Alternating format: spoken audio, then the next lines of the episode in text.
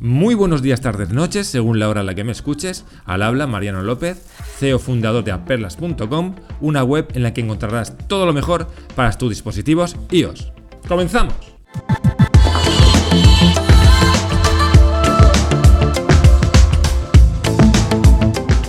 Hoy os voy a explicar la mejor manera que hay para saber el significado de cada uno de los emoticonos que nos aparecen en nuestro dispositivo.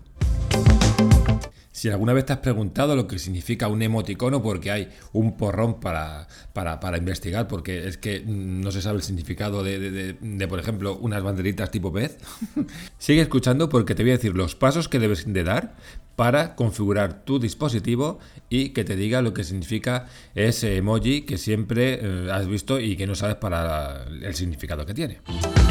Lo primero que tenemos que hacer es acceder a los ajustes de tu iPhone ¿eh? y ir a la siguiente ruta.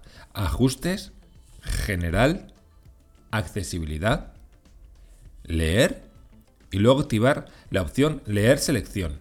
Una vez que tenemos esto activado, todo párrafo que, o todo párrafo, o todo emoji que seleccionemos en una aplicación, por ejemplo Notas, eh, no lo podrá leer, ¿vale? Entonces, una vez que tengamos activada leer selección, nos vamos, por ejemplo, a la app de Notas y en ella escribimos un emoticono del que queramos saber eh, su significado. Una vez escrito, mantenemos pulsado el dedo sobre ese emoticono eh, hasta que nos aparezca unas opciones. Esas opciones seleccionar, seleccionar todo, le damos a seleccionar y nos volverán a aparecer otras opciones, ¿vale? Cortar, copiar, pegar, la letra negrita, cursiva y subrayada y una flechita a la derecha, ¿vale? Le pulsáis en esa flechita y nos aparecerán más opciones. Y entre ellas aparece la opción leer. Pues solo tenéis que darle a esa opción para saber el significado del emoticono que tengáis seleccionado. Mirad el que he seleccionado yo.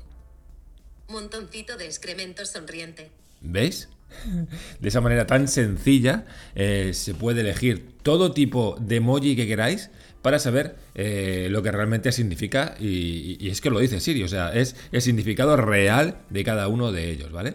Como siempre, os dejo en la descripción del podcast el enlace al artículo en el que explicamos paso a paso cómo hacer este tutorial. Creo que lo he dejado bastante bien explicado por aquí, pero si tenéis algún problema o os encontréis con alguna duda, eh, podéis ir a ese, a ese enlace, a ese artículo, para solventarla. Sin más, y esperando que te haya gustado este tip de hoy, eh, nos vemos la semana que viene con otro nuevo podcast que seguro te ayudará a sacar el máximo partido a tus dispositivos iOS. ¡Chao!